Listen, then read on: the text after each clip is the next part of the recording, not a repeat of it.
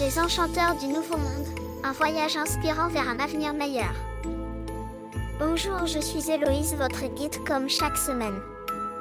Aujourd'hui, Johanan Jean-Baptiste, l'enchanteur des essences, nous plonge dans l'univers d'un autre enchanteur, celui de la sculpture sur bois, Shuki Derwish. Son œuvre, profondément influencée par l'art sacré de l'islam et sa quête personnelle de spiritualité, incarne un dialogue entre tradition et modernité. À travers ces deux ouvrages, le sacré comme inspiration et le chant d'écrit dispersé, Shuki explore l'universalité des expériences spirituelles.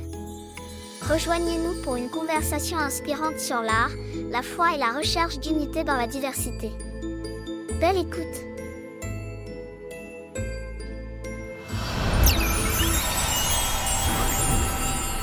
Bonjour à toutes et à tous. Je suis très heureux aujourd'hui de recevoir Shuki Derwish.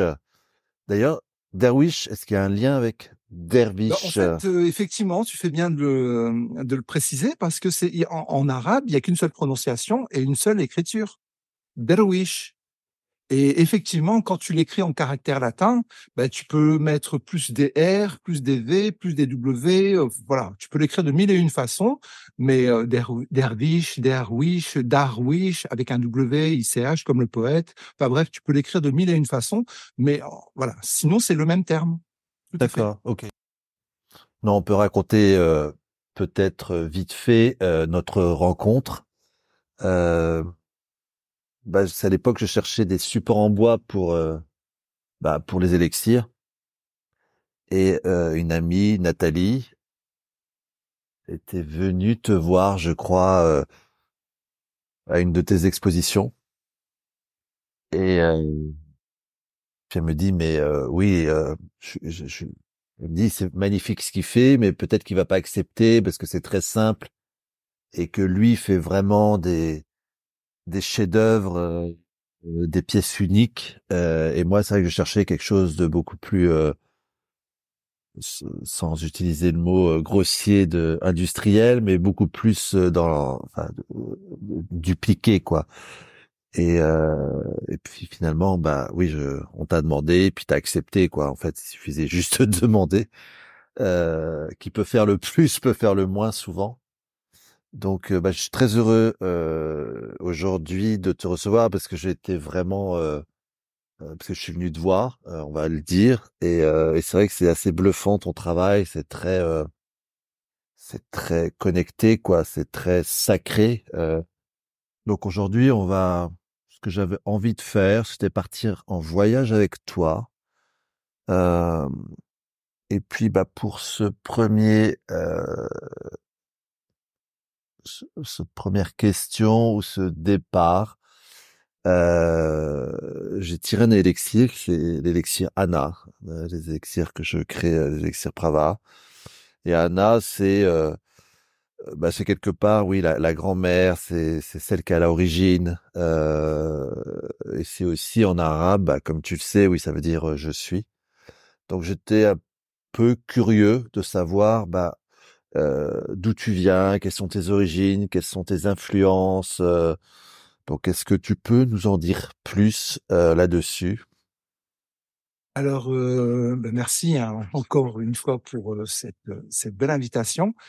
Alors, je suis né à Lille. J'ai j'ai grandi dans le Pas-de-Calais, dans le bassin minier, jusqu'en 1985, en fait.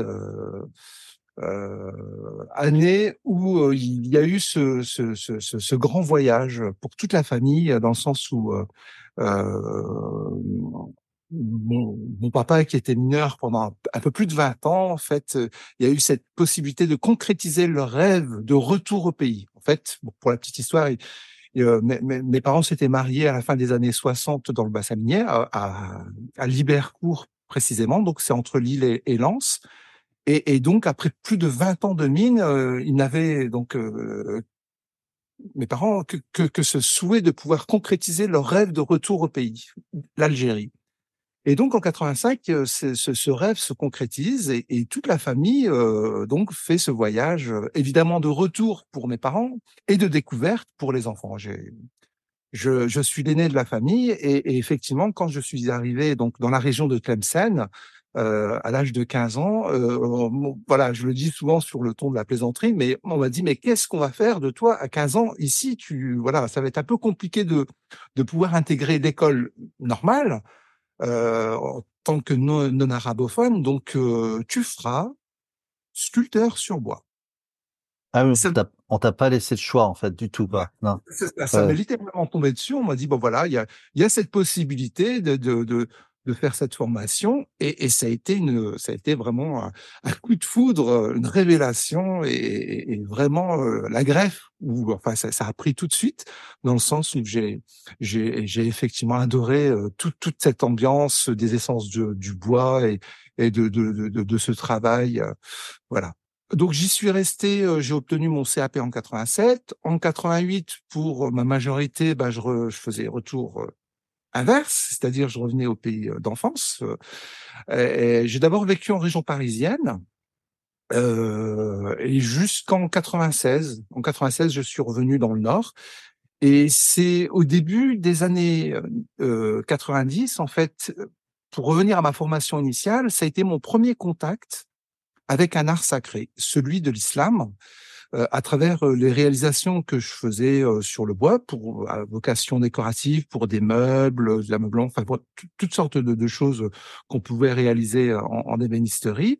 Donc, je travaillais essentiellement les arabesques, les entrelacs, tout, tout, ce qui est géométrie sacrée, euh, voilà, un peu de calligraphie. Et, évidemment, euh, toute la formation que j'ai pu avoir, elle n'était que entre guillemets euh, manuel, c'est-à-dire qu'il n'y avait pas de d'enseignement sur euh, sur l'aspect euh, métaphysique, l'aspect symbolique des, des, des, des, motifs que je réalisais. Ça, je l'ai découvert justement en région parisienne grâce à, à l'œuvre immense de, de Titus Burkhardt, euh, donc c'est un auteur qui est très proche de René Guénon, de Fridtjof Schion, de Martin Links, euh, de pour la tradition juive de Léo Shaya euh, ou euh, hindou de Ananda euh, Koromaswamy. Et, et, en fait, ce sont des auteurs qui, qui, qui effectivement, au-delà de la diversité de leur de leur de leur perspective justement, parlent de cet universel qu'on retrouve évidemment au cœur de chacune des traditions. Et ça, évidemment, ça m'a, ça m'a beaucoup parlé. Euh, j'ai commencé à donc à lire, à potasser un petit peu tous ces sujets, puis je voyais à quel point il y avait. Euh... Alors au début, j'ai un petit peu, et je dis mais comment peut-on, euh, de manière euh, presque arbitraire, euh, comment dire, expliciter en disant bah voilà, ce type de symbolisme dans cet art, ça signifie cela, ça signifie cela. Mais je je voyais pas comment comment il s'y prenait pour pouvoir euh, définir euh, l'art en, en, en, amenant des concepts qui pour moi étaient très abstraits, hein, euh, d'absolu, de, de comment dire, de, de métaphysique, tout ça. Je, je comprenais pas trop le lien. Et puis de, de fil en aiguille, à travers voilà un peu de lecture et tout ça, je, je voyais pourquoi oui. Oui, parce que toi, au tout début, t'étais pas du tout là-dedans, en fait. Quand t'es, ton, ton, tes parents, ils s'intéressaient pas forcément à ça. C'était vraiment. Euh... Ben, disons qu'on a, on avait effectivement, j'ai, hérité effectivement de, de, de, de d'une, d'une pratique, euh, euh, comment dire, euh, religieuse basique, dans le sens où effectivement on avait, on apprenait le, le, le sens. Euh, voilà, il y, y, avait des valeurs qui étaient avec lesquels on grandit et tout ça, mais simplement au niveau de de de de, de, comment dire de du cheminement spirituel euh, profond où, où le questionnement existentiel est au cœur de la démarche tout le temps, tout le temps, tout le temps. Ça, effectivement, c'était un peu voilà, on a tout le temps d'y revenir, donc euh, c'était pas la priorité pour pour un enseignement avec des enfants et tout ça. Et là, toi, quand tu as découvert ça, ça t'a ouvert une nouvelle euh Enfin, plein ouais, une nouvelle horizon, une nouvelle façon de voir les choses aussi. Euh... Ah, et, et, et, à travers ces auteurs, notamment, je voyais que, et souvent je fais, je, je rappelle à cette notion d'universalité, c'est-à-dire que quand je, quand on parle théologiquement parlant de transcendance de l'absolu ou d'immanence de l'absolu, donc l'aspect yang ou l'aspect yin, euh, masculin sacré ou féminin sacré, on va retrouver ça dans toutes les traditions, mais selon des modalités de, de, de, de symboles qui vont être différents. pour ce qui est de l'islam, par exemple, c'est tout le rapport entre le centre et la périphérie, des rosaces qu'on va retrouver euh, dans, dans, tous les motifs géométriques, euh, tout ça. Et, et, en fait, ce lien, c'est que le centre du motif, de, du, du polygone étoilé, peu importe euh, de, de, combien le cercle sera divisé, euh, le centre va, va, va coïncider avec ce qu'on appelle la transcendance ou le fait que donc on parle évidemment de Dieu, de l'absolu, du très haut, enfin peu importe le nom qu'on va lui donner. Euh, dans beaucoup de traditions, on dit qu'il est que les plus beaux noms lui appartiennent. Euh, donc le centre, c'est le côté yang, c'est le côté ciel. Et la périphérie du cercle, c'est euh, le côté yin, donc c'est euh, le côté terrestre ou le côté lunaire. Et, et, et dans ce sens-là, si vous voulez, ça, ça, René Guénon, par exemple, à travers un de ses ouvrages, Le symbolisme de la croix, euh, rappelle qu'effectivement, la verticalité, elle va renvoyer à la transcendance et l'horizontalité à l'immanence. Dans la tradition du taoïsme, évidemment, le yang, c'est la transcendance, et le yin, c'est l'immanence. Dans le quatrième chakra du cœur, je prends vraiment quelques exemples très rapidement. Hein. Dans le quatrième chakra du cœur, ou même dans l'étoile de David, on a le triangle pointant haut, c'est la transcendance, et le triangle pointant bas, c'est l'immanence. Et en fait, on s'aperçoit que au pied de la montagne, eh bien, euh, on s'exprime différemment selon le cheminement, voilà, dans lequel euh, l'espace-temps dans lequel on a été euh, projeté, incarné, euh, où on a, on a, on a fait nos premiers pas, ben évidemment, il va y avoir un, un langage qui va être propre à, à telle ou, telle culture, à telle ou telle perspective. Mais quand on grimpe cette montagne, Théière de Chardin disait tout ce qui monte converge, et c'est un peu ça qui est au cœur de cette démarche, c'est-à-dire que voilà, c'est simplement reconnaître que que finalement ce, ce message de, de, de, de, cette invitation à l'élévation spirituelle, il se retrouve au, au cœur de tout à chacun à chacune et que voilà, selon la perspective où on se trouve, ben on peut ou pas euh, faire cet effort de grimper cette montagne et de voilà et de monter. Et chemin faisant, on s'aperçoit effectivement qu'il y a beaucoup plus de choses qui sont universelles et qui sont communes que de choses qui divergent et qui nous mettent en en, en, en voilà en opposition.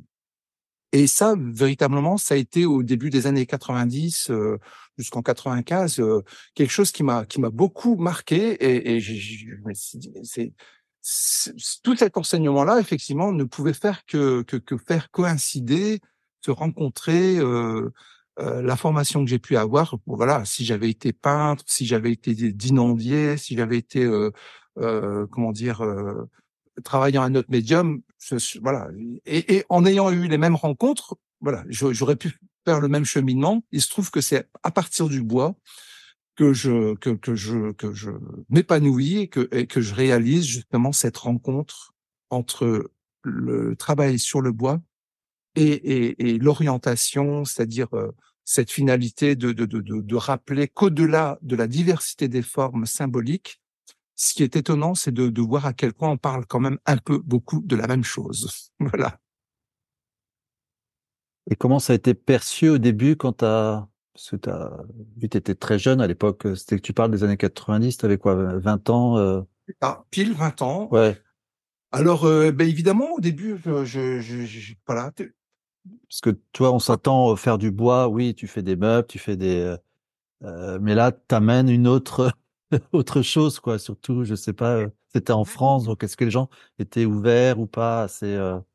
disons que euh, voilà, j'ai toujours voilà, c'est une chance de, que, que, que cette euh, cet état de curiosité primordiale que que, que chaque que, que, que chaque être comment dire, euh, possède en lui euh, à travers cet héritage de, de, cette enfance où justement où on est curieux de tout, on veut comprendre pourquoi ceci, pourquoi cela. Voilà, à un moment donné, quand on grandit, on a euh, par la société, on est obligé de tempérer un peu tout ça, et puis voilà, euh,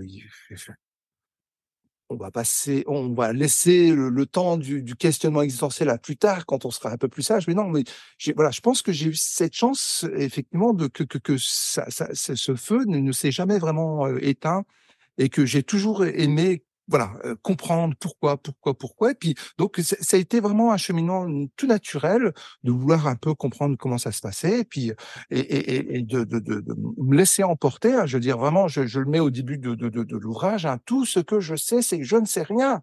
Et donc, ça me met en mouvement pour essayer de me, voilà, en toute humilité, de dire, mais qu'est-ce que je peux apprendre aujourd'hui? Et, et, effectivement, à travers ces rencontres, on, voit que qu'il y a beaucoup, voilà, très rapidement, euh, de manière étymologique, le symbole renvoie à tout ce qui va unir. On parle de de, de, de réunir ce qui était part, symboliquement, quelque chose comme ça. Et, et, et, euh, et diabolone, son contraire, c'est la dispersion, c'est la division voilà, diviser pour mieux régner, par exemple, à tout le monde connaît. Et, et, et c'est un peu dans cette ambiance-là où, où, finalement on peut, voilà, à force de, de, de, de cheminer et à force de d'être dans cette, cette ouverture d'esprit, de comprendre comment ça fonctionne, on s'aperçoit qu'effectivement on, on est dans cette capacité de, de, vraiment voir et de réaliser cet universel euh, qui, qui, qui est là au cœur de, de voilà. Après, c'est simplement des, des, des, des histoires de plaisanter. Je dis souvent, vous savez, la sagesse est universelle. Voilà, chacun, chacune, selon la perspective où il se trouve, il peut en être habité, hein, si, si il ou si elle le souhaite. Et, et, et malheureusement, la bêtise aussi. C'est-à-dire que quand on est au pied de la montagne et puis qu'on veut pas faire cet effort, effectivement, je regarde à gauche, mon voisin, je regarde à droite ma, voisine et je, n'ai qu'une chose, c'est de leur taper sur sur la tête parce que vous habillez pas comme moi, vous jeûnez pas comme moi, vous priez, vous ne méditez pas comme moi, etc., etc. Tout ce qu'on peut voir malheureusement euh, au quotidien. Et, et, et, ça, en fait, on va le retrouver dans toutes les traditions. C'est-à-dire qu'à un moment donné, ceux qui effectivement font cet effort ne peuvent que se rejoindre.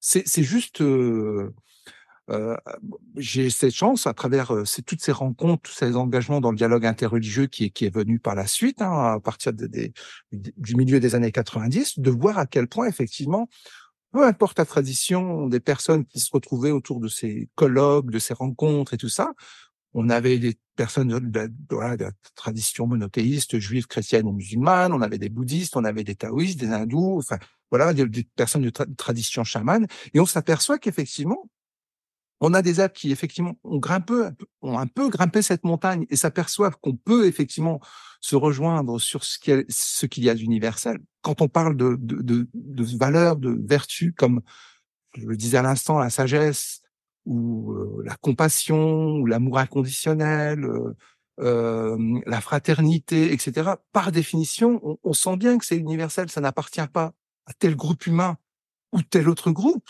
C'est au cœur, au sommet de la montagne. Et chacun peut, si il le souhaite, en être habité. Donc voilà, il y a, y a, un peu cet effort à faire quand même. Hein, ça vient pas tout seul. mais ceux qui font cet effort ne peuvent que se dire, se reconnaître en fait. Ah, tu es hindou, mais euh, tu es mon frère.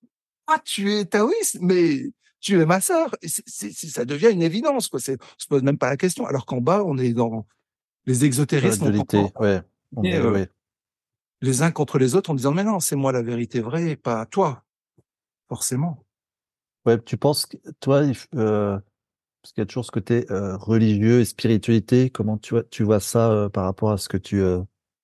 Ben, en fait, c'est un peu les, les, deux faces d'une même réalité. Hein. Quand on parle d'exotérisme et d'ésotérisme, c'est simplement un aspect effectivement visible et un aspect invisible. Donc L'aspect visible, bah, c'est effectivement tout ce qui va être nécessaire au niveau des, des, des relations sociales euh, avec son prochain, tout ça. Puis ensuite, effectivement, il y a le, ce qu'on appelle l'ésotérisme qui va être plus un travail intérieur. Euh, mais ce travail intérieur qui va être effectué, effectivement, on ne, ne pourra que, que, que, qu'aller dans cette dans cette convergence, voilà, de, de du, du chemin. Oui, tu parlais de l'ouvrage, donc c'est l'ouvrage là où tu, tiens en fait. Tu, tu disais oui, j'en ai parlé dans mon ouvrage. Alors le premier, c'était le, Sacré comme inspiration, hein, le, qui, qui, qui, est l'ouvrage sur lequel je j'ai effectivement euh, comment dire, un, petit peu accompagner les différentes sculptures que j'ai pu réaliser en mettant quelques petits textes, quelques explications, euh, des sources scripturaires ou, des notions symboliques. Et, le deuxième ouvrage, c'est le, on, va parler du, on va parler du premier d'abord et on parlera du deuxième après, en fait. Chaque chose. Alors, le Sacré comme inspiration, je l'ai, effectivement euh, publié en, en 2018. Et euh, euh c'est le même nom, en fait, que j'ai que, que, je propose, enfin, à, travers l'exposition que je propose depuis voilà euh, quelques décennies maintenant, euh, dans le sens où euh, tu l'auras compris, à travers tout cet engagement dans le dialogue interreligieux, toute cette richesse des rencontres, ben, je ne pouvais que faire se rencontrer justement ces deux univers de la sculpture sur bois et du dialogue interreligieux. Et donc le sacré comme inspiration, dans le sens où je vais puiser dans toutes les traditions spirituelles, à partir des textes, des symboles, des sagesses et autres proverbes, pour réaliser mes sculptures en mettant en avant l'universel qui se dégage au-delà de la diversité des formes.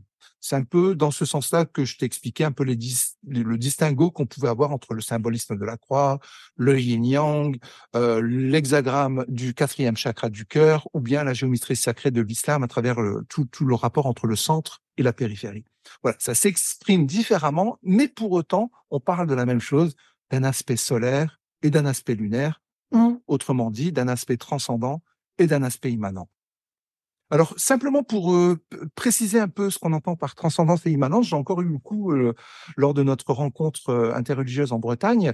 Ben, en fait, la transcendance, théologiquement parlant, c'est de dire ou d'essayer de dire que le très haut, Dieu, l'absolu, peu importe le nom qu'on lui donnera, est au-delà de tout ce qu'on peut imaginer. Et donc, il y, a des, il, y a, des termes qui vont, qui vont s'associer à cette transcendance où, dans la Bible, comme dans le Coran, on va employer des termes comme le Très-Haut, celui qui fait descendre sa révélation, justement. Euh, on va parler de, de roi, de, de, de, de majesté, euh, voilà, tous ces qualificatifs qui vont, qui vont être en lien avec la royauté, avec l'aspect solaire, c'est ce qu'on appelle la transcendance. Donc, il est au-delà de tout ce qu'on peut imaginer. C'est-à-dire qu'on peut pas dire ouais, il est carré, il est vert, il est rond. Euh, non, ça, ça, ça, nous dépasse. C'est au-delà de tout ce qu'on peut imaginer. Et l'immanence, donc c'est c'est c'est c'est l'horizontalité, c'est-à-dire c'est le côté yin, euh, c'est-à-dire que là pour le coup et là verset euh, de la Bible et du Coran à l'appui, hein, bien sûr, hein, ça ça sort pas de ces auteurs que je citais tout à l'heure, euh, Titus Burkhardt, euh, René Guénon, tout ça, c'est vraiment sourcé à travers les, textes fondateurs des grandes traditions. Ben, on dit que, en parlant de ce même absolu, de ce même Dieu, qu'il est partout, en tout et en nous. C'est-à-dire que et, alors, euh, des, des, des, versets, euh, bon, je, je, citerai par exemple un double verset tiré du Coran, donc il est au-delà de tout ce qu'on peut imaginer pour la transcendance et pour l'immanence, euh, où que vous vous tourniez, là est le visage de, de, votre Seigneur, et il est plus proche de vous que votre propre veine jugulaire. Hein. Très littéralement, les versets sortis de leur contexte comme ça, pour dire qu'effectivement, euh, la transcendance et l'immanence euh, sont les deux concepts clés de l'approche de cet absolu, hein, de, de la, la, source, de l'origine, etc. Peu, voilà, peu importe le nom qu'on va donner. Donc, un aspect solaire et un aspect lunaire, un aspect paternel ou et un aspect maternel. Donc, les deux en, en harmonie. Et évidemment, symboliquement, on va les retrouver dans le yin-yang, dans l'hexagramme du chakra du cœur, dans le symbolisme de la croix euh, et dans la tradition de l'islam, ça ne fait pas exception évidemment, à travers le rapport entre le centre du motif géométrique et la périphérie. Voilà. On parle différemment pour dire la même chose. C'est ça que je j'essaye à travers les sculptures de, de, de mettre en avant systématiquement. Ouais, toi, le dialogue et le, bah, c'est justement là, le dernier, dernier, ouvrage que tu as écrit. Euh, oui, le dialogue est vraiment important en plus voilà, de, de l'art. Comment tu, tu, tu, tu pourrais, euh, je sais pas, décrire ou euh, comment tu vois ça en fait euh, par rapport à l'écriture, par rapport à la transmission et par rapport euh, bah, au travail en tant que tel du bois en fait Alors, euh, le travail d'écriture, euh, à travers, euh, bon, on passe au deuxième ouvrage, pour le coup, avec le chant d'écrits dispersés. voilà, c'est,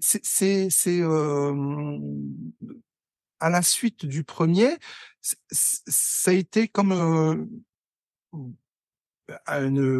voilà, une continuité tout naturelle, dans le sens où, à un moment donné, où s'équilibraient dans le premier les photos, les images et un petit peu de texte, là, pour le coup, j'avais beaucoup plus de texte que d'images à, à, à, à proposer dans le deuxième ouvrage. hein. C'est un, un livre euh, euh, essentiellement écrit sous forme de prose poétique, où euh, j'ai pris le temps, dans un premier temps, de reprendre certains des textes qui, pour certains, sont, sont très vieux, hein, que j'avais écrits au début des années euh, 90. Euh, Ils étaient un peu bruts de décorage. hein.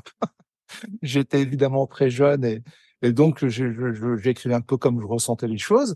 Et puis d'autres qui sont venus au fur et à mesure. Et puis ensuite, il y a eu tout un travail de, de réactualisation et de et donc le champ d'écrit dispersé, c'est c'est un peu cette notion où j'ai comment dire euh, réuni ce qui était éparpillé dans l'espace et dans le temps. Euh, espace, c'est-à-dire qu'il y avait une partie qui avait été écrite en, écrite en région parisienne, surtout, puis ensuite dans le nord. Et le temps, ben voilà, c'est voilà, il y a eu cette temporalité.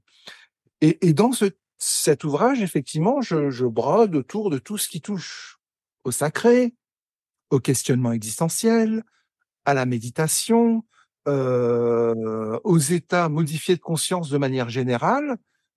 Voilà.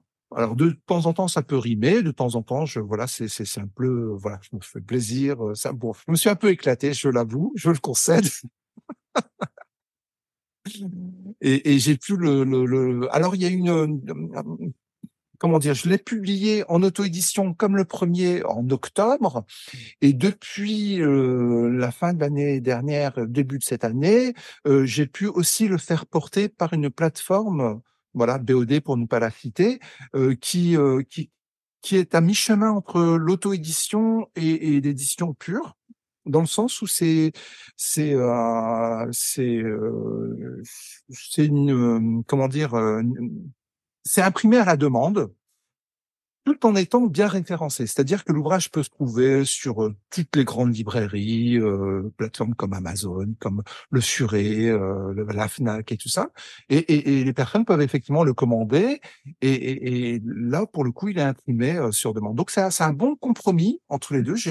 Donc là, on peut le trouver partout, en fait. On peut le trouver sur ce site, sur leur site à eux, euh, sur le tien, je suppose. Enfin, non, c'est pas que je suppose, c'est sur le tien. Et, euh, et aussi sur toutes ces plateformes-là, en fait. Donc c'est. euh, Voilà. Et euh, donc là, c'est tout récent que je voilà que que c'est une nouvelle aventure et, et parallèlement euh, tout tout ce projet qui, qui qui va se mettre en place avec des amis euh, le du duo Awachu pour pour mettre en musique certains des textes et là on passe à une nouvelle étape. Voilà, j'aurai l'occasion d'y revenir. Et là, tu pourrais nous faire une lecture d'un des textes. Alors euh, oui, bien sûr. Euh, C'est celui qui te vient ou tu veux que je choisisse euh? Vas-y, si tu en as un en tête, je je, je peux te laisser bah, le. Enchantement, c'était drôle parce que oui, il y avait celui de. Alors, Si, si t'inspires aujourd'hui, mais dis- Dis-moi, c'était ce... euh, Enchantement, il y avait pas un qui s'appelait Enchantement? J'avais vu. Euh, euh, ah, attends, je vais essayer de le retrouver. Ouais, si tu arrives à retrouver la... euh, j'ai trouvé tout à l'heure. Ah oui, page 33. Ouais. Ah oui, c'est bien 33. Alors, euh, euh, voilà. L'enchantement. La couverture de la nuit se referma. De quelques pages oubliées de notre intériorité éparpillée, cherchant à s'ouvrir à la lumière, donnèrent le rythme. Le sculpteur de silence, vous savez, celui qui sommeille en chacun, se ressourçait de la légende primordiale contre la rumeur et les soupirs des siècles. Il était là, animé d'une éblouissante pau- pauvreté dans cette présence. Armé de son chapelet du rappel, le chercheur bandait son arc en tirant une flèche imbibée du souvenir de l'unité qui se devait d'atteindre la cible, cette matière subtile de son inconscient, de son inconscient au cœur de son être, Il n'avait pas le choix. Il n'avait cesse d'être nostalgique de cette âme cristalline, ce trésor d'enfant caché en lui à deux portées d'arc et pourtant comme inaccessible.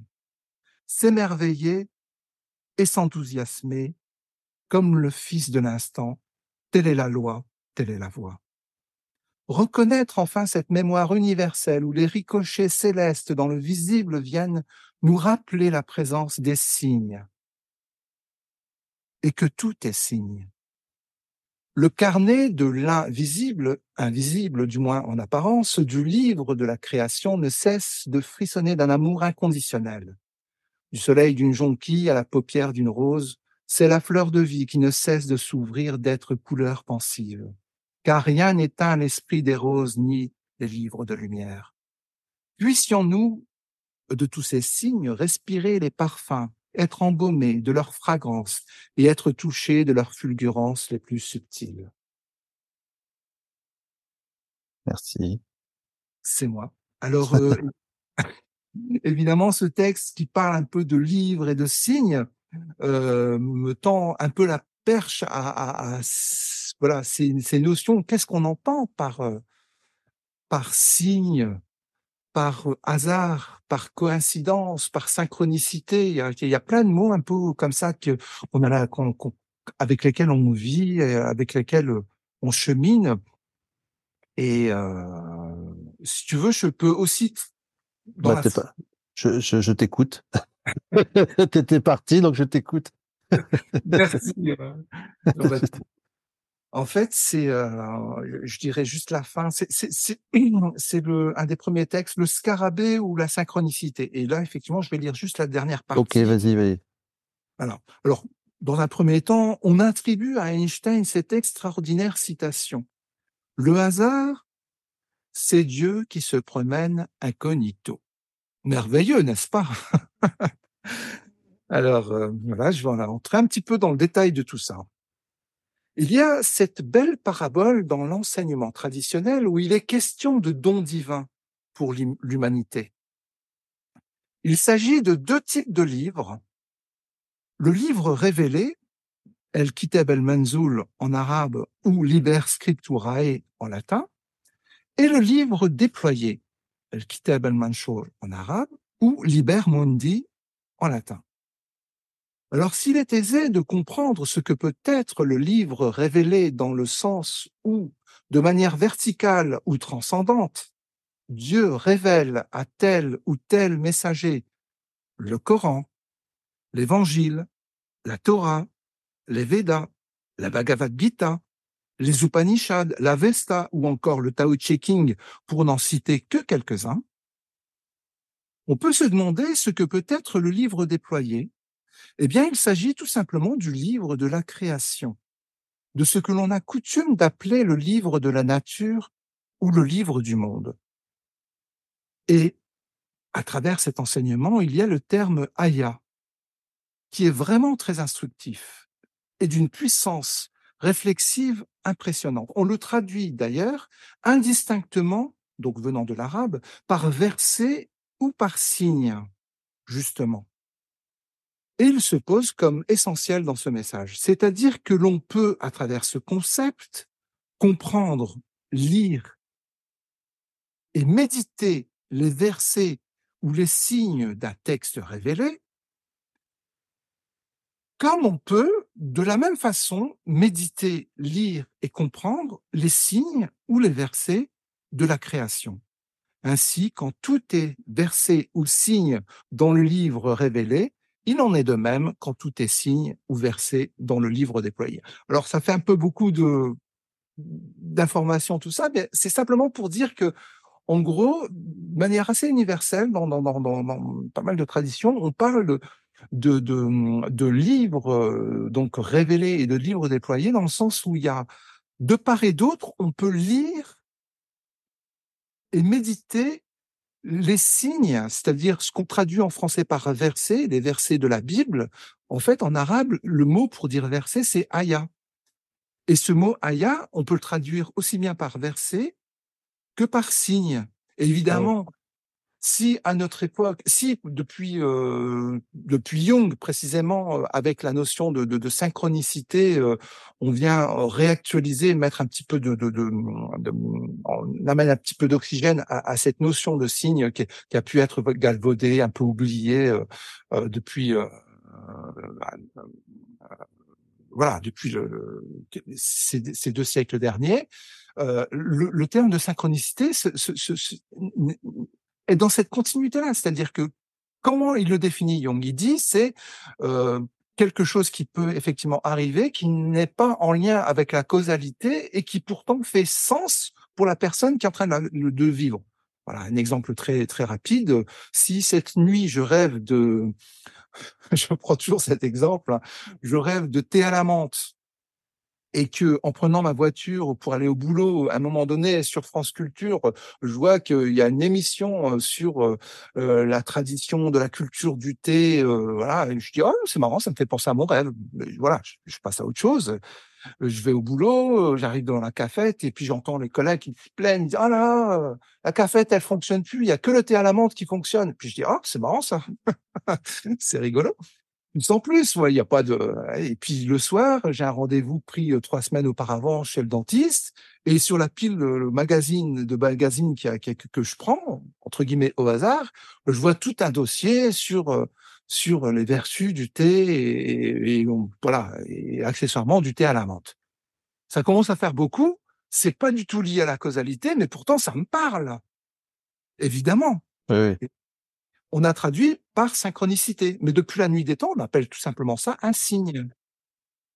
Et comme le disait Einstein, hein, le hasard, effectivement, c'est simplement quand Dieu se voyage euh, incognito, et, c'est tout, tout l'enjeu, tout l'émerveillement, tout l'enchantement de dire qu'effectivement tout peut être euh, réenchanté à partir du moment où le cœur être dans cette présence justement de, de, de ce qui est-ce que ça n'est juste qu'une simple et banale coïncidence ou au contraire est-ce que c'est un message un signe? oui, parce qu'on va toujours trouver pourquoi je, je, vis ça. Il y a toujours le mental qui revient et qui essaye de trouver le voilà. ouais et, le fait de, réorienter son regard, eh ben c'est en fait c'est un peu la même chose, c'est-à-dire que ce qui va nous toucher au, plus intime de notre être en disant waouh, c'est vraiment étonnant, c'est vraiment euh, il y, a, y, a de la perplexité dans ce, dans ce qui arrive là. Je peux pas simplement mettre ça sur le dos du hasard euh,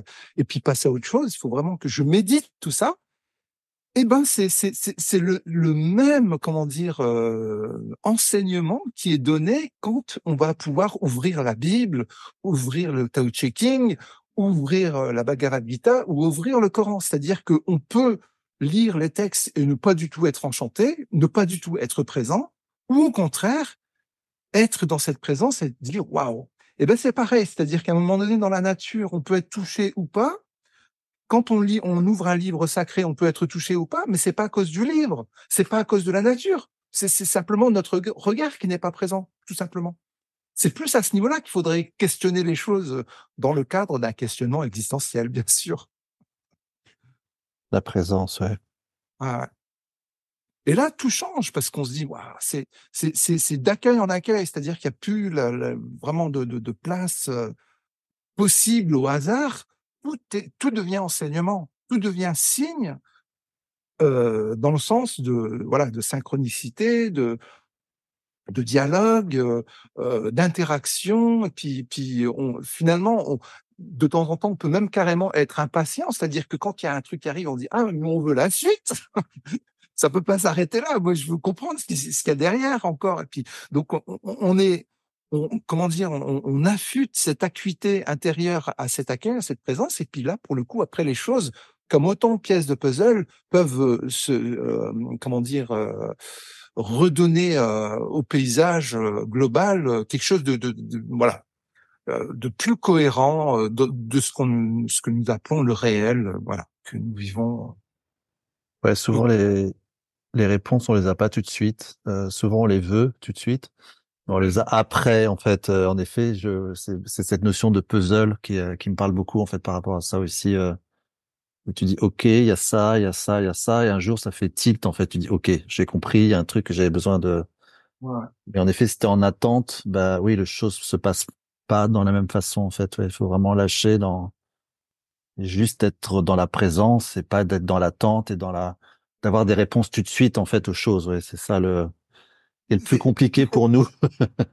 être dans votre prédisposition, dire voilà, je vais ouvrir la Bible, le Coran ou le Tao Checking et me dire est-ce que je vais pouvoir être présent et, et, et accueillir l'enchantement qu'il y a derrière ou pas? Voilà, je me promène dans la forêt, est-ce que je vais pouvoir accueillir l'enchantement qui est là ou pas? Et c'est jamais finalement euh, de la responsabilité des éléments extérieurs, c'est vraiment euh, à l'intérieur de nous que ça se passe. C'est-à-dire que c'est ce regard qui euh, voilà on le c'est une histoire d'ascèse hein, de discipline euh, voilà de cheminement tout, ça est en jeu c'est-à-dire qu'à un moment donné face à, notre ego pour qui tout est duel forcément tout le sens de la spiritualité c'est de rappeler justement cette non dualité cette unicité cette unité de tout ce qui est et, donc, il y a, voilà, il y a, un effort presque surhumain intérieur. On parle de, combats euh, terribles, impitoyables, euh, voilà, face à, nos errances et face à, nos, à, nos bassesses, tout simplement, pour, pour voilà, pour, grimper, parce que c'est fatigant, quoi. C'est, c'est, c'est dur de grimper la montagne, de traverser le désert, tout ça. Mais il faut faut y aller, hein. faut aller au charbon. En chaque instant, oui, tu as des signes pour ça, en fait, et tu as des choses qui te... Mmh. Quelque part, tu te sens accompagné en chaque instant. Je parlais de voyage au début. Il y a vraiment cette notion-là, en fait. Euh, si on lâche, les choses viennent à nous et on a toutes les toutes les informations pour euh, euh, pour avancer. Euh, puisqu'on nous, on nous dit oui, il faut avoir une mission de vie, il faut avoir des trucs comme ça. Mais j'ai l'impression que tout quelque part est sur notre chemin, en fait. Euh.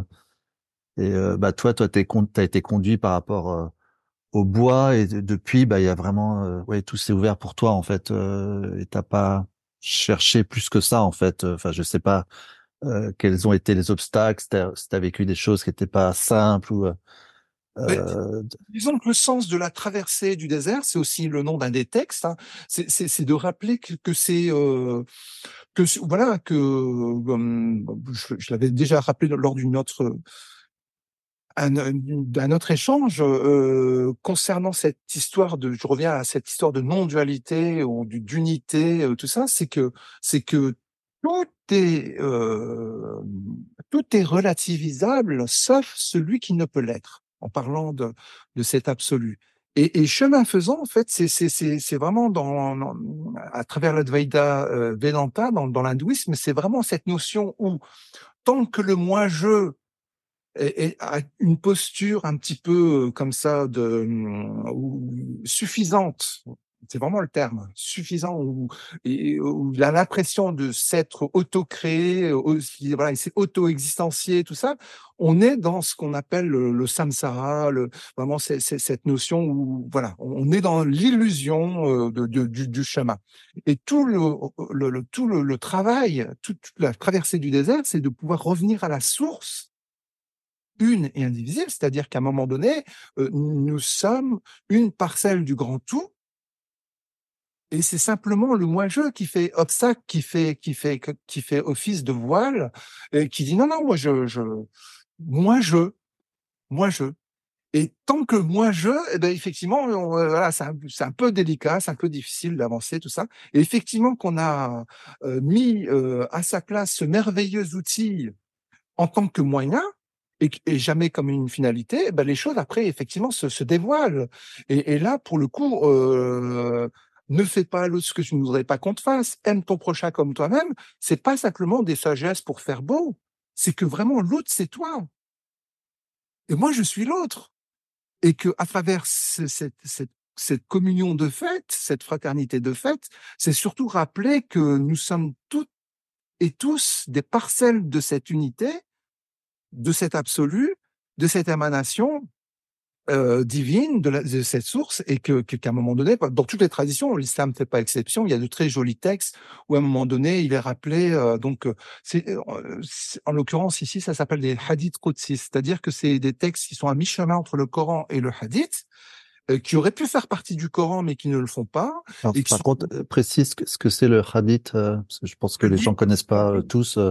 Ouais. En, en, fait, on a trois sources scripturaires dans le Coran, dans l'islam. On a le texte dit révélé, le Coran. On a les textes de la tradition prophétique. Hein, voilà, un jour j'ai vu le prophète dire ceci ou faire cela. Ou et, puis entre les deux, on a les hadiths qudsi, c'est-à-dire des, des, des, propos saints euh, qui, qui auraient pu faire partie du Coran dans le sens où c'est c'est comme une révélation. Simplement, ils sont pas retenus dans le Coran, ils sont euh, dans, dans, dans, dans la périphérie. Périphérie. Mmh. Et, et, là, en l'occurrence, on a de très belles sagesses, comme par exemple celle-ci, concernant cette histoire d'ego, hein, de cheminement, euh, tout ça. Euh, alors, de mémoire, euh, mon serviteur, hein, c'est Dieu qui parle à la première personne, ne cesse de se rapprocher de moi par des actes de bien, d'adoration, de prière, de méditation, etc., etc., jusqu'à ce que je devienne, là c'est le jeu divin, jusqu'à ce que je devienne l'œil avec lequel il voit, l'oreille avec laquelle il entend, la main avec laquelle il prend, le pied avec lequel il marche. C'est-à-dire qu'à un moment donné, l'ego est, est, effectivement est, redevenu euh, un simple moyen et l'absolu peut s'exprimer en nous. Je veux dire, on parle de, de, de souffle, d'inspiration divine. C'est de tout cela hein, que, que, ces propos, ces sagesses euh, mettent en avant euh, à travers ces, échanges. Et tout le, tous les dans toutes les, traditions, il y a, de cesse de, rappeler qu'effectivement, tout le travail sur, sur cet ego, en le relativisant, tout simplement, c'est pas une histoire de le nier, hein, c'est simplement le fait de le relativiser, permet de toucher et d'être touché par l'absolu, et qu'à un moment donné, il n'y a plus de différence entre l'absolu et nous, en tant que parcelle de l'absolu. Nous sommes un. Mmh. Et au moment où je dis ça, il y a l'appel à la prière de la troisième, l'appel à la prière de la troisième du jour. C'est marrant. Ça signe, ça signe. Et encore et encore, bien sûr. Et euh, dans ce projet de, bah, on revient à ton, à ton ouvrage, euh, ton dernier ouvrage, euh, tu as ce projet aussi euh, d'amener maintenant la musique, euh, le son, euh, enfin le son, tu l'as avec la voix, mais euh, parce que tu as, tu as, bah, j'ai écouté parce que tu avais,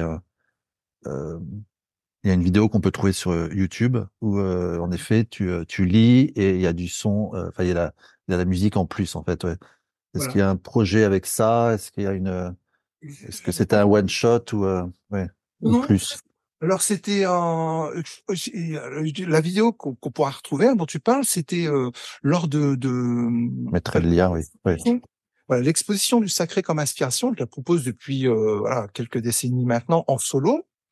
Mais depuis cinq ans, je la propose aussi dans un mode collectif, c'est-à-dire que j'invite euh, des artistes qui sont de perspectives spirituelles différentes, à me rejoindre le temps d'une expo. Donc souvent on est une dizaine euh, à exposer ensemble de traditions juives, chrétiennes, euh, bouddhistes, euh, chamanes, euh, tout ça, et sur cette notion de tout ce qui monte converge. Et, et donc euh, cette vidéo, elle, elle, est dans ce château de Flers à Villeneuve-d'Ascq où j'avais exposé, où j'avais organisé donc cette cinquième édition. Nous étions neuf en tout à cette expo-là. Et ça a été l'occasion de, de, voilà, de, dans cet esprit d'entraînement, de, de, de, de s'essayer face au public et de, de, commencer à mettre en place cette proposition de mes amis, euh, Samia Benaïssa et, Florent Ledroit, qui font partie du groupe Duo Awachu, d'accompagner donc certains des textes avec un, voilà, un, un flow musical euh, qui, qui, euh, qui, doit, voilà, qui sera travaillé en fonction des thématiques et tout ça. Donc on en a encore qu'au début. Et le but, c'est effectivement de, de, de, de, de, voilà, de sortir un album euh, cette année, euh, si tout se passe bien. Et, et euh, avec une voilà entre une dizaine et une vingtaine de textes, enfin, pour faire à peu près 45 minutes en tout. Euh, voilà. Donc ça, c'est le projet pour cette année. Ouais. Il y a un côté très très méditatif, en effet, oui, d'être vraiment dans la présence de l'écoute. Mais à un moment donné, tu n'es plus dans l'écoute, tu es dans autre chose, en fait. Tu passes à une autre, à un autre niveau. Ouais. Euh, et je trouve ça très, euh, ouais, très beau comme projet. Merci. Ouais. Non, c'est c'est euh, là quand on parle de, de voilà de, de, de tu, tu, tu, touches finalement à cette notion de ce qu'on appelle maintenant, c'est un peu le terme qui, qui, qui, peut être de temps en temps galvaudé ou pas, mais c'est pas la question. C'est des états modifiés de conscience hein, où, où, où tout tout ce qui pourra permettre effectivement à, à faciliter la méditation, l'enchantement et tout ça, c'est que ce soit par la musique, que ce soit par la contemplation dans la nature, que ce soit par euh, euh la poésie ou toute autre forme d'art qui vient euh, vraiment euh, euh, nous inviter à un voyage au plus profond de nous-mêmes. En fait, c'est simplement autant d'occasions. Euh, je dis souvent, vous savez, dans, dans toutes les traditions, on parle par exemple des mantras dans la tradition hindoue, oui. du dhikr dans la tradition de l'islam, où on demande aux disciples en question de répéter, par exemple, euh, un certain nombre, euh, ça peut être des dizaines, des centaines, voire des milliers de fois, des formules, comme le Home ou d'autres mantras, comme le, le, le, la récitation du, du, du, Notre Père et tout ça, mais avec, voilà. Alors évidemment, face à ça, le mental, lui, il n'est pas d'accord. Il dit, mais ça va me servir à rien de répéter euh, 100 fois ou 10 000 fois le Notre Père. Et donc, comme le mental va abdiquer de cette proposition du disciple, et eh bien là, pour le coup, on peut passer aux choses sérieuses. Alors, on n'est pas dans l'infra-rationnel, on est dans le supra-rationnel, comme pouvait le rappeler Éric Geoffroy, qui m'avait fait l'amitié la, de, de, de, justement de, d'écrire une introduction au livre. C'est-à-dire que c'est notre capacité, à partir du moment où le mental a été mis en mode veille, de pouvoir toucher à des informations auxquelles on n'aurait pas pu accéder autrement. Et toute la 16, tous ces mantras, ce dix, ce temps de méditation, de prière, de chant, qui euh, en apparence paraît être euh, contre-productif par rapport au mental, il dit mais non, mais moi je je, je, j'aime bien quand je maîtrise les choses et quand euh, voilà.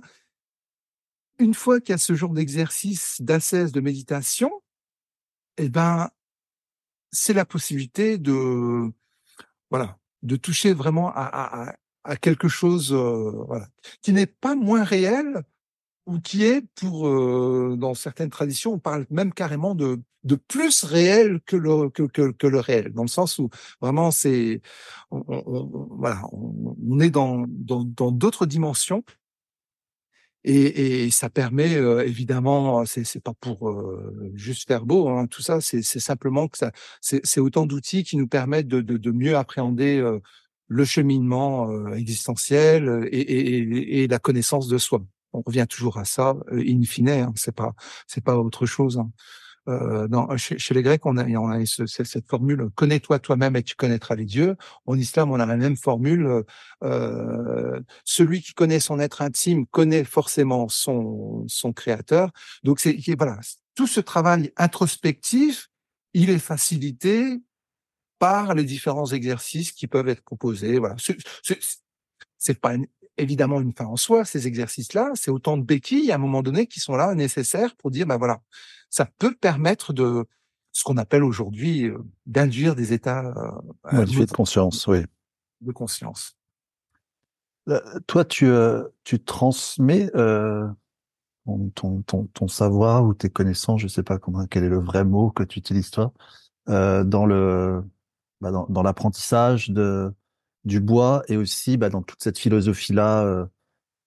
Est-ce qu'il y a une transmission Est-ce que tu, ce que Alors, tu fais ouais. Ben, ça se fait tout naturellement, c'est-à-dire que j'en suis même à, depuis l'an dernier euh, sur le ton de la plaisanterie, hein, bien sûr. Euh, euh, quand je présente mon travail et tout ça, je laisse bon, un temps voilà précieux, nécessaire pour que les personnes, quand dans une dans le cadre d'une exposition, par exemple, ou sur un salon, de, de voilà de s'imprégner des différentes symboliques. Puis après, je leur dis, ben si vous avez... autrefois, je disais simplement si vous avez des, questions, n'hésitez pas voilà, que je puisse un petit peu expliciter les choses. Puis maintenant, euh, je dis, si vous avez des questions même existentielles, n'hésitez pas. les choses sont morts de rire. Alors évidemment, j'ai pas forcément les réponses, mais au moins, voilà, ça détend l'atmosphère et puis on peut passer aux choses au fond. Quoi. Et, et, et non, non, c'est, il, il, peut se passer des choses. Euh, voilà, quand on parle de rencontres de cœur à cœur ou d'âme à âme, euh, qui sont de l'ordre du, du, Voilà. Alors, euh, de la même manière, j'en parle dans le scarabée et, la, et la synchronicité, de l'ordre du troisième type, c'est-à-dire que c'était pas prévu du tout comme ça quand je me suis levé, et c'était pas du tout prévu comme ça pour la personne qui s'est levée au moment où on s'est rencontrés sur tel ou tel salon. Mais à un moment donné, il se passe un truc, un clash euh, extraordinaire qui vient nous rappeler que cet extraordinaire, en fait, il est le quotidien. C'est au quotidien qu'il qui peut se passer ces choses-là, mais simplement, est-ce qu'on est éveillé à ces choses-là? Alors, de temps en temps, il y a un petit rappel à l'ordre hein, pour dans le dans le texte euh, le scarabée euh, ou la synchronicité, je raconte une, voilà, je reviens à, on était en plein échange, il y avait une, euh, c'était un salon à Arras, et, et lors de cet échange avec avec une dame, à un moment donné, on est passé des notions de signes, de synchronicité, de hasard à Jung. De Jung, je ne pouvais pas ne pas rappeler un peu le contexte de, de, de, de, de, de, de comment dire, de la, de la naissance de cette définition de cette, ce terme de synchronicité. En rappelant, voilà, c'est l'histoire d'une dame effectivement qui vient qui, qui dans une consultation dit bah je me sens beaucoup mieux docteur. Enfin bref euh, euh, mais ce qui est bizarre c'est que j'ai rêvé d'un scarabée euh, bon, je comprends pas pourquoi je rêve d'un scarabée mais voilà ça. Et lui il note tout ça il fait ah c'est puis tac il repense il dit bah scarabée symbolisme de renaissance de renouvellement. Je dis bah c'est par rapport à ce qu'elle nous raconte il y a quand même un peu de cohérence. C'est intéressant et avait, à peine avait-il fini de faire le lien entre ce que ce qu'elle disait et la symbolique du scarabée que toc toc toc à sa fenêtre. Qui c'est Un scarabée. et là, euh, donc il, y a cette histoire qui est, qui est, qui est effectivement rapportée, tout ça. Je raconte cette histoire à cette pauvre dame. Je dis pauvre parce qu'ensuite il y a eu un, il y a eu un, clash, euh, comment on appelle ça euh, Il y a eu un bug dans la matrice, voilà. elle, va, faire son tour et, et pendant qu'elle fait son tour, il y a, y a un collègue, euh, Michel, qui réalise de magnifiques bijoux euh, à partir de, de, de, de, végétal ou du monde animal, enfin des, insectes et tout ça. Donc il fait des, comment on appelle ça, des, des inclusions en résine. Et à un moment donné, il vient de, depuis son stand jusqu'à mon stand, il me pose sur la table un scarab, magnifique scarabée dans, sous, en, euh, euh, donc euh, complètement dans cette inclusion de résine, en me disant cadeau et il s'en va. Je le rappelle, je dis mais Michel, pourquoi tu m'offres ça et pourquoi tu me l'offres maintenant? Elle me dit bah je, et pour plaisanter, je dis c'est pas bien d'écouter aux portes, Michel, hein, parce que évidemment par rapport à ce que je suis en train de dire, euh, c'est un peu bizarre quoi. Elle me dit, mais qu'est-ce que tu racontes Je dis, j'avais envie de l'offrir, c'est tout. Il n'y a rien d'autre. Et il retourne à son stand et, effectivement, de là où il était, c'était impossible qu'il puisse qu'il ait pu prendre connaissance du dialogue qu'on venait d'avoir. Moi, je suis là, émerveillé. Je dis, ah ben merci, hein, gratitude en toutes circonstances. Et euh, il y a, je revois la dame re, revenir un petit peu le, le, long de sa, sa, balade et je l'interpelle, je dis madame, non, revenez, revenez. Elle me dit, ouais, elle se demande ce qui se passe. Je lui montre Scarabée à la pluie, je dis regardez ce qu'on vient de m'offrir. Elle me regarde, elle regarde le gars. elle pensait vraiment que c'est une caméra cachée ou quelque chose de genre. Je dis non, non, il y a, y a rien de préparé. Hein, c'est voilà, cadeau du ciel. Alors effectivement, quand on se lève le matin, euh, c'est pas prévu ça, quoi. C'est, on sait pas que. Et pourtant, ça fait euh, ça fait sens effectivement dans cette euh, nécessité de toujours et encore euh, être dans ce cet échange, ce dialogue euh, en toute simplicité et évidemment en toute fraternité. C'est un peu ça, le, sinon ça sert à rien. Voilà, voilà, petite anecdote. Pour revenir à ma question. non mais heureusement que tu perds pas le nord. Hein. que... Non, je, dans la question, c'était est-ce que tu euh, est-ce que tu transmets à, à des élèves euh, bah, ton, ton, ton savoir sur les, le bois en fait à ton Bah, disons que ça, ça, ça, ça, va effectivement ensemble dans le sens où euh, oui ça va ensemble je comprends la philosophie et le oui. Voilà, en fait, euh, euh, comment le dire le plus simplement? C'est-à-dire que de mon point de vue, c'est une nécessité de transmettre et en même temps, ça ne l'est que si la personne qui, qui arrive à un moment donné euh, est prédisposée à, à pouvoir accueillir ce- ce- cette transmission. C'est toujours le, oui c'est clair c'est clair oui Donc à un moment donné, euh, pour, pour le même message posé sur la table, il y a des gens ils vont juste passer et passer à autre chose, puis d'autres personnes pour qui ça va être évidemment une révélation. Alors c'est pas voilà, j'ai- employé un grand mot, mais c'est simplement pour dire que cette coïncidence et ce, ce, ce- ce- cet échange, ce dialogue d'âme à âme, c'est ce qui effectivement nourrit euh, et qui nous nourrit au quotidien. au quotidien oui Voilà, c'est- c'est c'est plus dans ce sens-là, effectivement. Euh, euh, Pierre Rabhi disait euh, chacun fait voilà, chacun fait sa part de colibri. oui Et un peu dans cette oui oui c'est complètement ça, ça- ta part c'est ça en fait aussi euh, voilà, on est là dans dans dans le, dans- le fait de d'échanger, de partager, de voilà, de, de de rappeler à quel point il y a voilà dans ce monde où tout est fait pour diviser les uns contre les autres, euh, euh, de, de de de tout.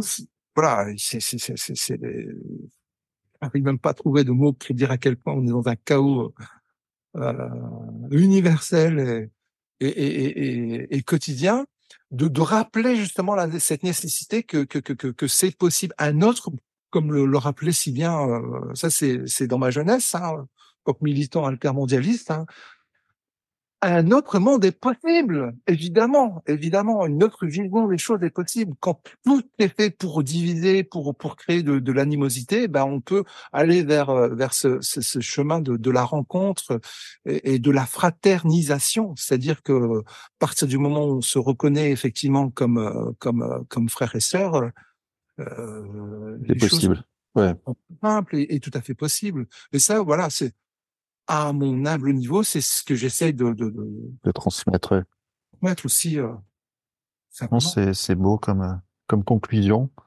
Je trouve que ça illustre un peu le le tout de ce que tu as euh, transmis de ta sagesse. C'était ouais très euh, très fort, ouais très euh, Merci. ça ça élève. Voilà, c'était le mot élève. Oui, dans le sens élever euh, l'âme. Ouais. Euh, bah comment on te retrouve euh, Tu fais apparemment tu fais beaucoup de, de salons, ce que tu disais. Euh, ou- est-ce que est-ce que t'as euh, est-ce que les gens peuvent venir à ton atelier aussi? Est-ce que comment on te Alors depuis trois ans, je, j'ai, euh, je suis euh, résident aux, aux ateliers Jouret, qui se trouve à Roubaix. En fait, c'est un collectif euh, avec une trentaine d'ateliers d'artistes. C'est très riche, très divers. Il y a vraiment euh, une belle belle diversité au sein de, de cet atelier-là. Et j'y suis essentiellement pour pour accueillir donc euh, les personnes qui sont intéressées par mon travail euh, pour voir. Donc j'ai créé un, un espace, un coin showroom. Et en même temps, depuis trois ans, en fait, j'accueille mes stagiaires pour les cours de sculpture sur bois. Donc euh, ça, ça me permet de, de, de, de voir ce, ce, cette possibilité de rencontre. Donc il y a ça. Ensuite, il y a le fait que je puisse organiser euh, de temps à autre euh, des expos, donc en solo ou en collectif. Donc euh, c'est c'est aussi une grande part, de, voilà, de, de, de, de... dans ce même lieu tu parles? Oui, oui, Non, pas forcément. pas forcément. Ouais. je suis toujours à la, en quête de, de, de, de nouveaux lieux, euh, qui- voilà, de, de, de beaux écrins qui puissent accueillir le sacré comme inspiration dans, dans, donc dans, dans ce mode collectif, c'est-à-dire vraiment en invitant des, des, des personnes de, de, de traditions euh, spirituelles et, et artistiques différentes, et, le temps d'une expo de dire, bah voilà, on, rappeler à quel point on peut, euh, au-delà de la diversité des formes, euh, rappeler au public qui arrive de dire, mais voyez, voyez entre cette tradition chamane ou juive ou hindouiste ou musulmane, c'est bien différent dans la forme, mais quand vous les questionnez intérieurement de ce qu'ils racontent, vous vous apercevez que quand même il y a, il y a cette notion de convergence. Donc ça, c'est c'est un travail que, que, que, que auquel je tiens beaucoup. Et après, il y a toutes les sorties, bon voilà, euh, de manière euh, cyclique, où je participe aussi bien à des salons des métiers d'art, à des salons zen, tout, tout ce qui est salon bien-être, un peu de, de festival euh, médiéval de temps en temps et de festival chaman, chamanique aussi. Voilà, donc c'est la version du salon zen, mais, mais en extérieur, en, en nature. On en a parlé dans le dans le podcast avec euh, Corinne justement. Euh, tu, tu, tu, connaissais le au cœur du sacré ou pas Pas encore, pas, encore. encore ouais. commence à voir le, le, début de la présentation pour, pour voir un peu comment ça, ça, ça se déroulait. Et mais je, je prendrai le temps de, de l'écouter euh, tranquillement. Bah, on va conclure par un texte, ça serait bien, une dernière lecture, si tu es OK avec ça. euh, complètement. Alors, je sais pas pourquoi j'ai eu le, le cheminement, donc c'est peut-être pas mal aussi. Euh... C'était page 68. Alors, page 68. Euh... Alors, il y a, y a, certains textes que, qui sont évidemment euh, plus... Euh, euh, qui, qui, vont être... Qui, voilà, au niveau, au niveau de la, de, de, la vocalisation, qui sont, qui sont plus faciles à lire, et d'autres qui sont, voilà, qui sont pas prévus pour la lecture, qui sont là juste pour. Est-ce que celui-là est prévu pour la lecture? Sinon, on peut voir un autre. Comment Mais je peux, voilà. Si tu le sens, sinon un autre, comme tu le. Alors, euh... il y a celui-ci ou bien il y a le. Fais ce que tu ressens aussi, hein, c'est pas je proposais. Après, toi, tu disposes ou pas? en, live et en direct, le cheminement. En voilà une belle façon d'envisager la vie, ce mystère que celle de cheminer. Oui. Supposons l'espace d'un instant, en éclipsant toutes nos certitudes, que notre vie serait ce champ des possibles, ou plutôt ce désert vide de toutes les contraintes de toutes les contingences, en étant le réceptacle de la création toujours renouvelée, que se passerait-il? Nous serions comme investis, habités par un sentiment proche de l'humilité qui ferait appel, en cheminant, à toutes les mémoires comme pour tenter de toucher à l'infini. Tout ce que je sais, c'est que je ne sais rien tout en étant conscient d'être en train de vivre uniquement l'aurore de cette vie, et ce, même si notre âge est avancé. S'abreuvant à la fontaine de jouvence, tout est toujours à expérimenter, à essayer, à repenser, à vérifier, à dépasser, pour ensuite tout recommencer. Et, dans le silence du reflet de la conscience face à elle-même, recueillir et reconnaître les signes, qui permettent dans le secret du creuset de notre âme de construire sans finir, d'imaginer sans achever la promesse d'un lendemain inspiré et réconcilié avec l'unité. Très bon choix, euh, Jean-Baptiste. bah, merci beaucoup, Chouki. Euh, bah, J'espère que ça va inspirer beaucoup de personnes. Je pense que oui. Donc, euh, donc merci de ta présence aujourd'hui. Merci de ton invitation et de la tienne de présence aussi euh, pour tout ce que tu œuvres autour de toi dans cette euh, dans, dans cet esprit de convergence justement où euh, tout peut être réenchanté. Encore faut-il. Euh, je, je euh, peux terminer sur ce genre de, de, de, de comment dire c'est assez souvent partagé sur, sur, sur les, les, réseaux et je trouve ça très juste. C'est, en tant que témoignage, bien sûr, hein, soyez heureux, ne serait-ce que pour donner l'exemple. Ouais, très beau, ouais. ouais et c'est un peu ouais. ce que tu mets en avant, voilà. Tu, tu, voilà, on a, on a besoin de tout ça. On a besoin et voilà pour ajouter de l'espoir là où finalement on vit dans un chaos. Complètement, ouais. Complètement. Pour équilibrer un peu les choses. Merci, Chouki. Merci. À bientôt. Au revoir. Au revoir à tout le monde. Au revoir.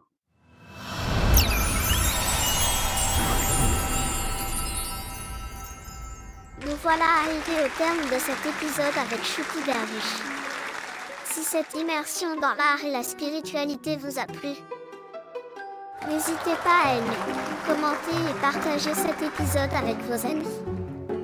Votre participation active nous aide à construire une communauté solide autour de valeurs partagées. Et n'oubliez pas de nous retrouver la semaine prochaine, où nous parlerons du festival Cœur de l'Homme. Avec Joris Nessensa et Florian Surya Ananda, une nouvelle aventure qui promet d'être tout aussi enrichissante. Alors, ensemble, continuons ce voyage dans la quête de beauté et de vérité. À très bientôt.